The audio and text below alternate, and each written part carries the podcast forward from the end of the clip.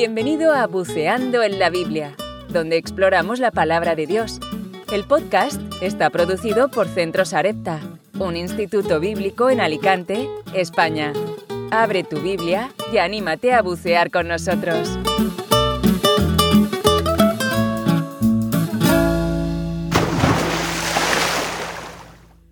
Hola de nuevo, querido amigo y querida amiga. Vamos a meditar hoy también en una parábola, en esta serie de las parábolas de Cristo, especialmente en esta parábola tan bonita de la semilla de mostaza. una parábola en la que vamos a iniciar y la vamos a, a fundamentar sobre el texto que encontramos en Marcos, capítulo 4 y versos del 30 al 32.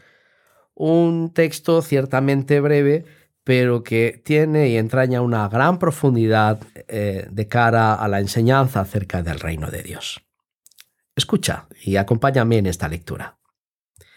Marcos 4, 30 y 32 dice, decía también, ¿a qué haremos semejante el reino de Dios o con qué parábola lo compararemos? Es como el grano de mostaza, que cuando se siembra en tierra es la más pequeña de todas las semillas que hay en la tierra.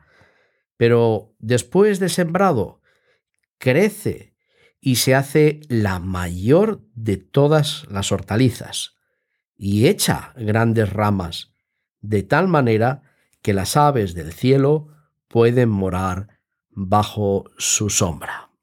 Hasta aquí nuestro texto de esta mañana. Jesús nos explica el reino.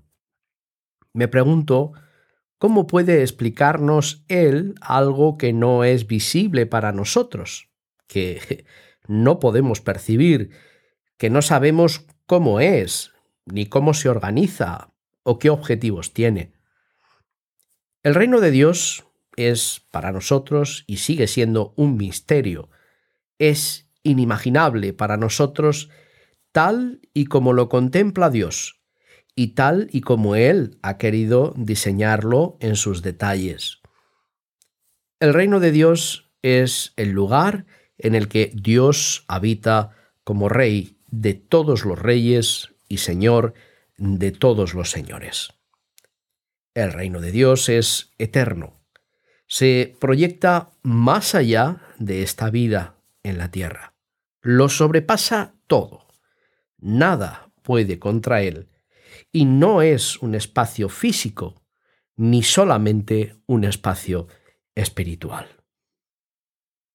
Este gran reino no fue creado cuando nos fue anunciado, sino que ya era un reino antes, desde la eternidad.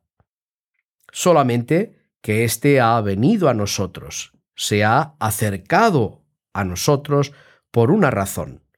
Su rey estaba en este mundo.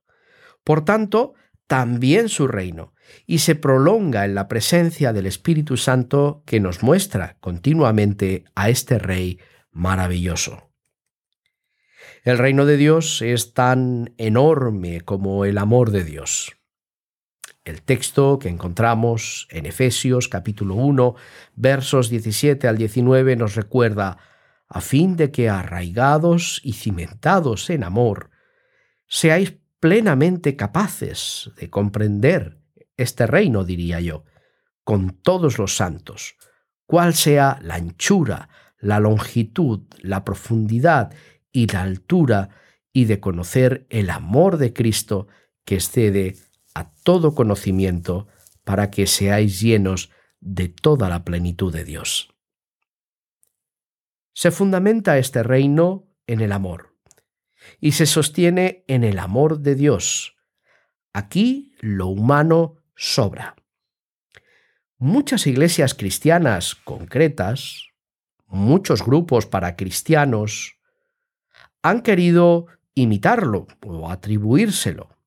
Incluso el comunismo quiso intentar crear un reino humanista paralelo aparte de Dios, los idealismos orientales y occidentales filosóficos, religiosos, políticos, han tratado de imitarlo, como por ejemplo el movimiento hippie y otros muchos, con un fracaso estrepitoso, porque ninguno se fundamenta en Dios y en su amor, y porque las leyes o normas no tenían nada que ver con su santa palabra.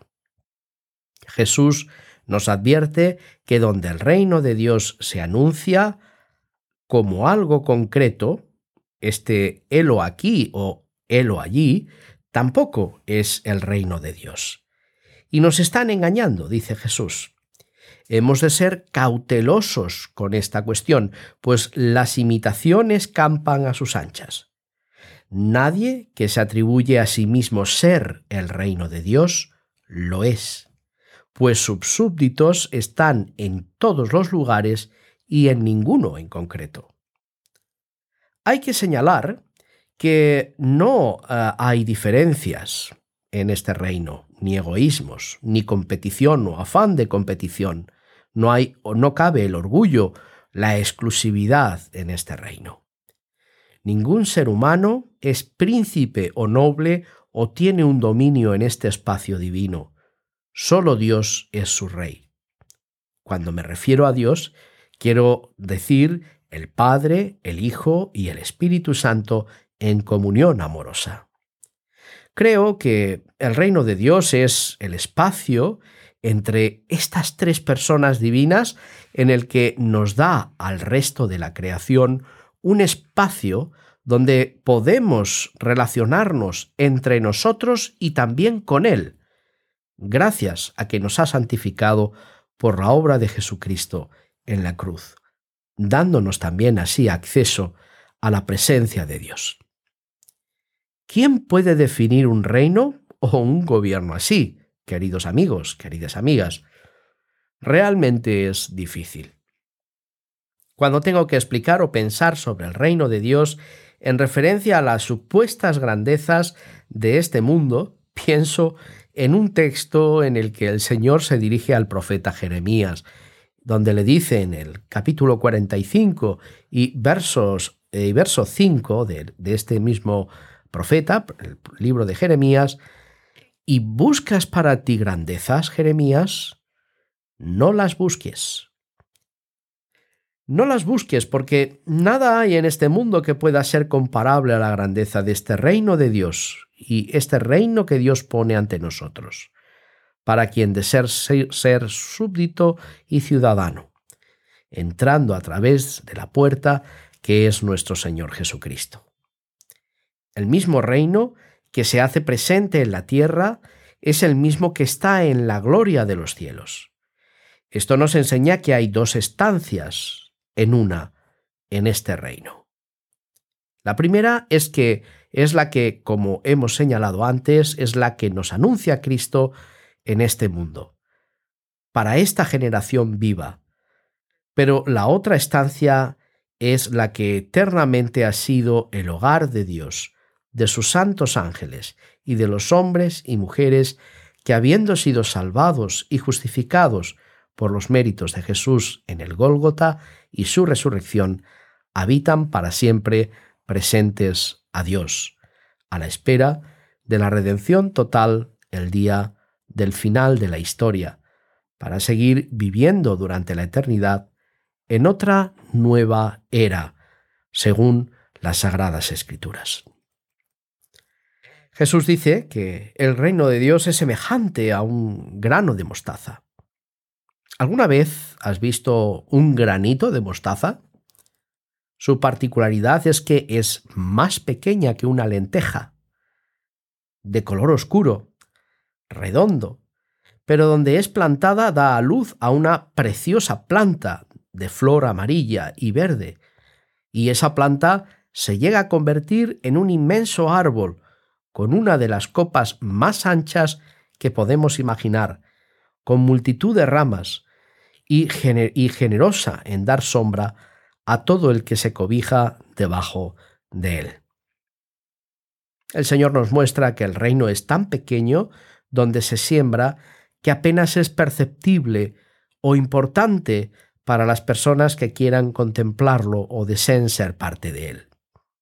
La Iglesia es la realidad de este reino, la Iglesia fiel y leal, obediente a Cristo, que no tiene nombre ni apellidos, sino que se siente parte misma de él.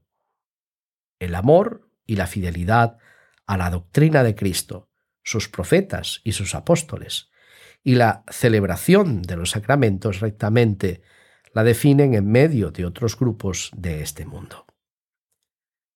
La grandeza de este árbol, de semilla insignificante, es que sobre sus ramas, como nos enseña el mismo Señor, reposa la historia de la Iglesia y el resultado de la predicación del Evangelio a toda tribu, pueblo, lengua y nación.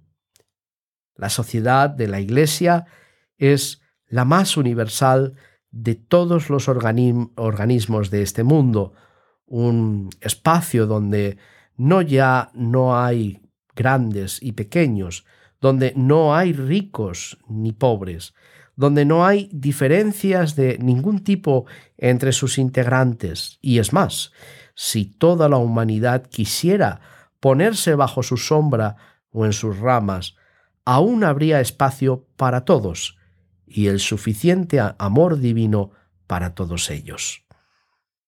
Por insignificante que parezca todo comienzo de la obra de Dios, nunca la menospreciemos, ni la descuidemos, porque quien está detrás es el Señor del mundo. Crecerá, saldrá adelante, por duros que sean los tiempos e imposibles las condiciones de vida.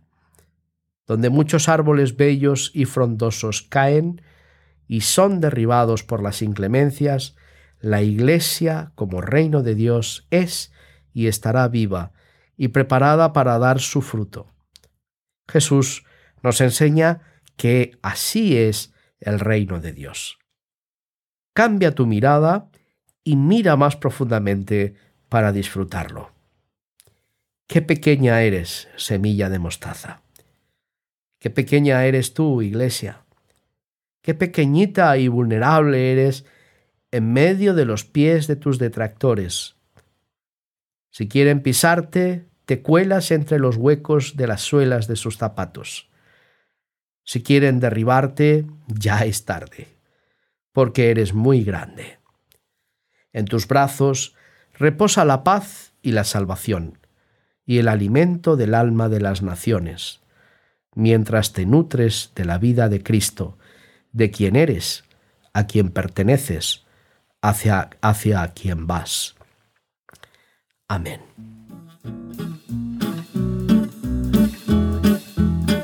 Gracias por escuchar nuestro podcast Buceando en la Biblia. Si te gustaría saber más de Centros Arepta y lo que te podemos ofrecer, visítanos en centrosarepta.es. Hasta la próxima.